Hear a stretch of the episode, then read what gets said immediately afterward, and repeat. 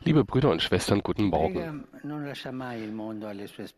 Wer betet, lässt die Welt nie hinter sich zurück. Das Gebet nimmt die Freuden und Schmerzen, die Hoffnungen und Ängste der Menschheit in sich auf, sonst wird es etwas Dekoratives und Privates, etwas Oberflächliches.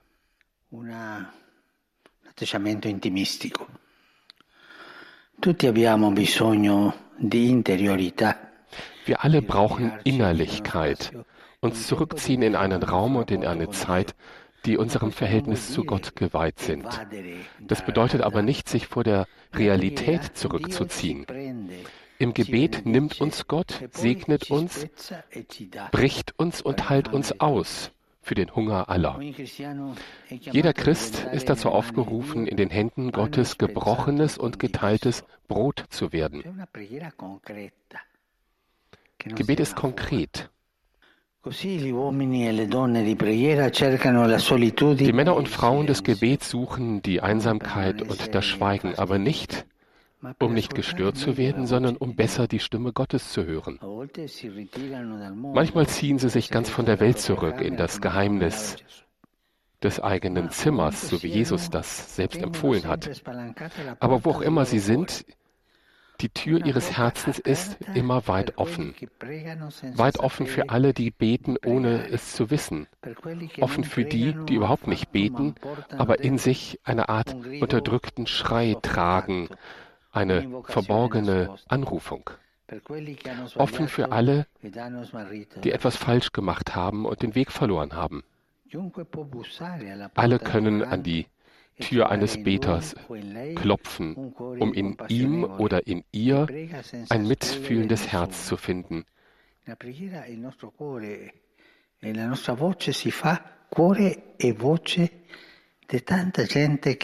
Unser Gebet macht sich zur Stimme so vieler Menschen, die nicht zu beten wissen, die nicht beten wollen. Wir sind das Herz und die Stimme dieser Menschen, damit sie zu Gott hinaufsteigen, zu Jesus. Wir sind die Fürsprecher. In der Einsamkeit, man kann zum Beispiel jeden Tag einmal ein halbes Stündchen beten. In der Einsamkeit trennt sich der Beter von allem und allen, um alle und alle in Gott wiederzufinden.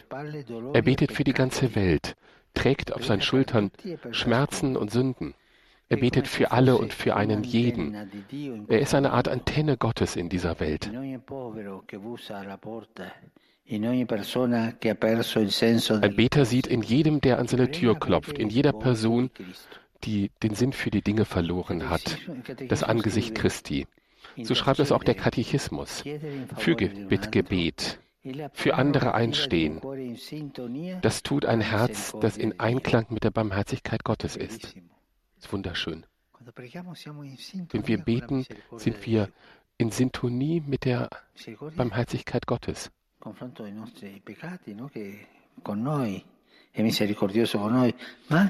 Gott ist ja auch barmherzig mit unseren Sünden, aber auf unsere Fürsprache hin auch mit den Sünden anderer, die wir vor ihn bringen. In Sintonie mit dem Herzen Gottes. Das ist das Gebet. Im Einklang mit dem mitfühlenden, barmherzigen Herzen Gottes. Die Fürsprache des Christen nimmt teil an der Fürsprache Christi für uns. Was bedeutet das? Ich trete für jemanden ein, ich bete für jemanden. Und Christus ist Fürsprecher vor dem Vater. Er betet für uns. Jesus steht physisch mit seinem Leib vor dem Vater und tritt für uns ein. Beten ist so ein bisschen dasselbe zu tun wie Jesus. Eintreten beim Vater für die anderen. Das ist sehr schön. Im Herzen des Gebets steht der Mensch, ganz einfach der Mensch. Wer seine Geschwister nicht liebt, der betet nicht wirklich.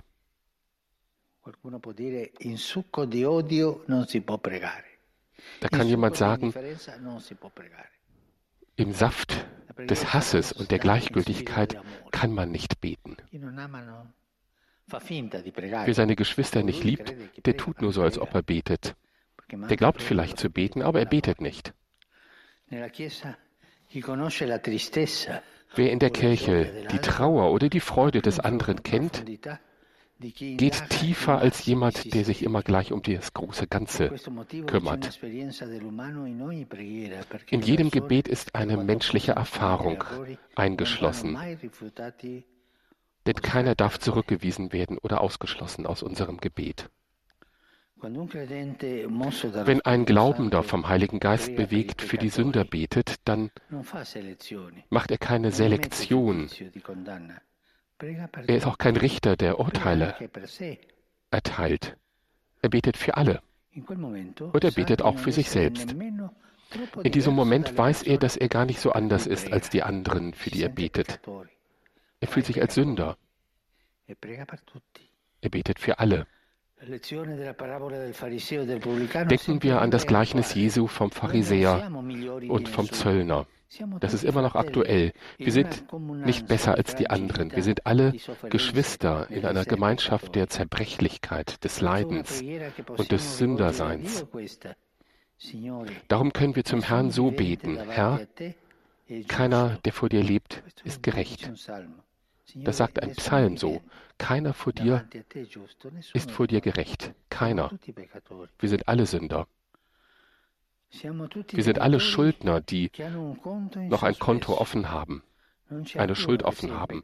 Es gibt keinen, der vor deinen Augen völlig reingewaschen ist. Herr, erbarme dich.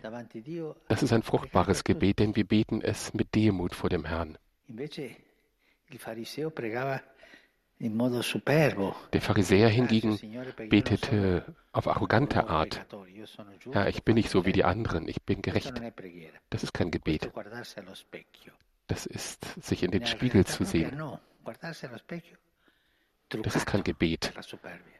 Das ist eine Maskierung der Arroganz.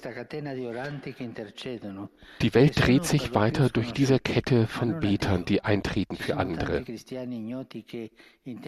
Es gibt so viele, auch unbekannte Christen, die zu Zeiten der Verfolgung immer wieder die Worte unseres Herrn wiederholt haben, Vater, vergib ihnen, denn sie wissen nicht, was sie tun.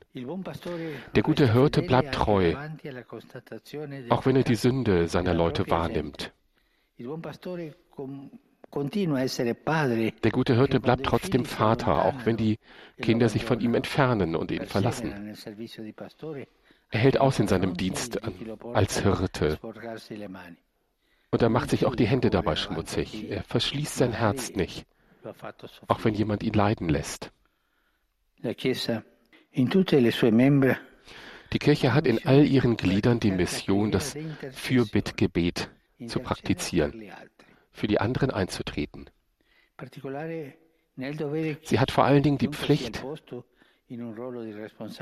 dass jeder für Bitte leistet, der verantwortliche Positionen hat. Eltern, Erzieher, Priester. Wie Abraham und Mose müssen sie manchmal vor Gott auch die Personen, die ihnen anvertraut sind, verteidigen. Es geht darum, sie mit den Augen und dem Herzen Gottes zu sehen, mit seiner unbesiegbaren Zärtlichkeit. Zärtlichkeit für die anderen aufbringen. Liebe Brüder und Schwestern, wir sind alle Blätter desselben Baums. Wir müssen eine große, ein großes Erbarmen haben in uns im Gebet, die einen für die anderen. Beten wir die einen für die anderen. Das wird uns gut tun und das wird allen gut tun. Danke. Heiliger Vater, die Gläubigen deutscher Sprache, die über Rundfunk und Internet teilnehmen, bekunden Ihnen, dem Nachfolger des heiligen Petrus, aufrichtige Verbundenheit, Dankbarkeit und Verehrung. Sie versichern Sie Ihres besonderen Gebetsgedenkens für den apostolischen Dienst als Hirte der universalen Kirche. Es folgt nun eine Zusammenfassung der Katechese des Heiligen Vaters. Liebe Brüder und Schwestern, Die heutige Katechese ist dem fürbittenden Gebet gewidmet.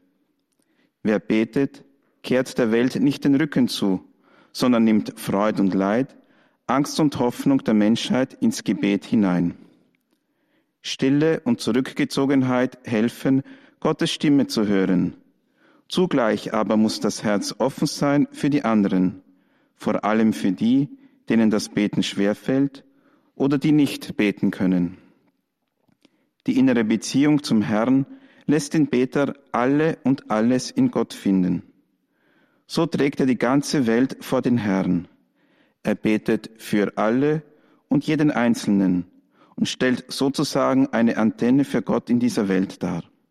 In jedem Gebet ist die Erfahrung des Menschlichen zugegen, die Schwachheit und das Sündersein, die uns allen gemeinsam sind. Wenn ein Gläubiger geleitet vom Heiligen Geist für die Sünder betet, macht er dabei keine Unterschiede. Er betet für alle und auch für sich selbst. Zugunsten anderer zu bitten, ist Aufgabe aller Glieder der Kirche. Und wer ein verantwortungsvolles Amt innehat, Eltern, Lehrer, Geistliche und Obere, ist dazu besonders verpflichtet. In der Zeit der Kirche hat das Fürbittgebet der Christen Teil an der Fürbitte Christi. Es ist Ausdruck der Gemeinschaft der Heiligen. Un caloroso saluto rivolgo ai fratelli e alle sorelle di lingua tedesca. L'intercessione si unisce alla preghiera di Gesù che intercede presso il Padre per tutti gli uomini. Non dimentichiamo di chiedere il Signore in favore degli altri, anche per coloro che ci fanno del male. A tutti un buon Avvento. Einen herzlichen Gruß richte ich an die Brüder und Schwestern deutscher Sprache. Die Fürbitte vereint uns mit dem Beten Jesu, der beim Vater für alle Menschen eintritt. Vergessen wir nicht, den Herrn für die anderen zu bitten, auch für die, die uns Böses zufügen. Allen wünsche ich einen gesegneten Advent. Saluto cordialmente i fedeli di lingua italiana. Vorrei esortare tutti a affrettare il passo verso il Natale, quello vero, cioè la nascita di Gesù Cristo. Quest'anno ci attendono restrizioni e disagi, ma pensiamo al Natale della Vergine Maria e di San Giuseppe. Der Papst bittet in seinem italienischen Grußwort an die Corona-Pandemie. Das Weihnachtsfest findet dieses Jahr unter besonders schwierigen Umständen und Einschränkungen statt. Dennoch sei es immer noch Weihnachten, also die Feier der Geburt Jesu Christi.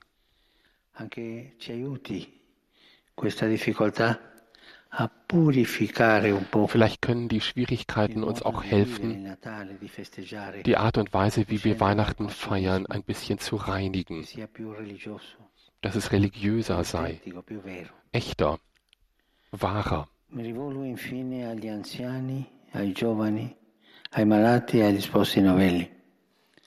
A ciascuno auguro di accogliere la grazia di questi giorni, che diventi per voi anziani consolazione, per voi giovani fortezza, per voi malati conforto e per voi novelli sposi fiducia nella divina provvidenza. Dio vi benedica tutti. Pater noster, qui es in cielo, sanctificetur nomen Adveniat regnum tuum, fiat voluntas tua, sicut in cielo. Et in terra, pane nostrum quotidiano, et dimitti nobis debita nostra, sicut nos dimittimus debitoribus nostris, et ne nos inducas in tentazione, se del mal. Domino Hoviscum. Et cum spiritu tuo. Sit nomen Domini benedictum. Et hoc nunc et usque in seculum. Aiutorium nostrum in nomine Domini. Qui fecit et terra. Benedicat vos omnipotens Deus, Pater et Filius et Spiritus Sanctus. Amen. Amen.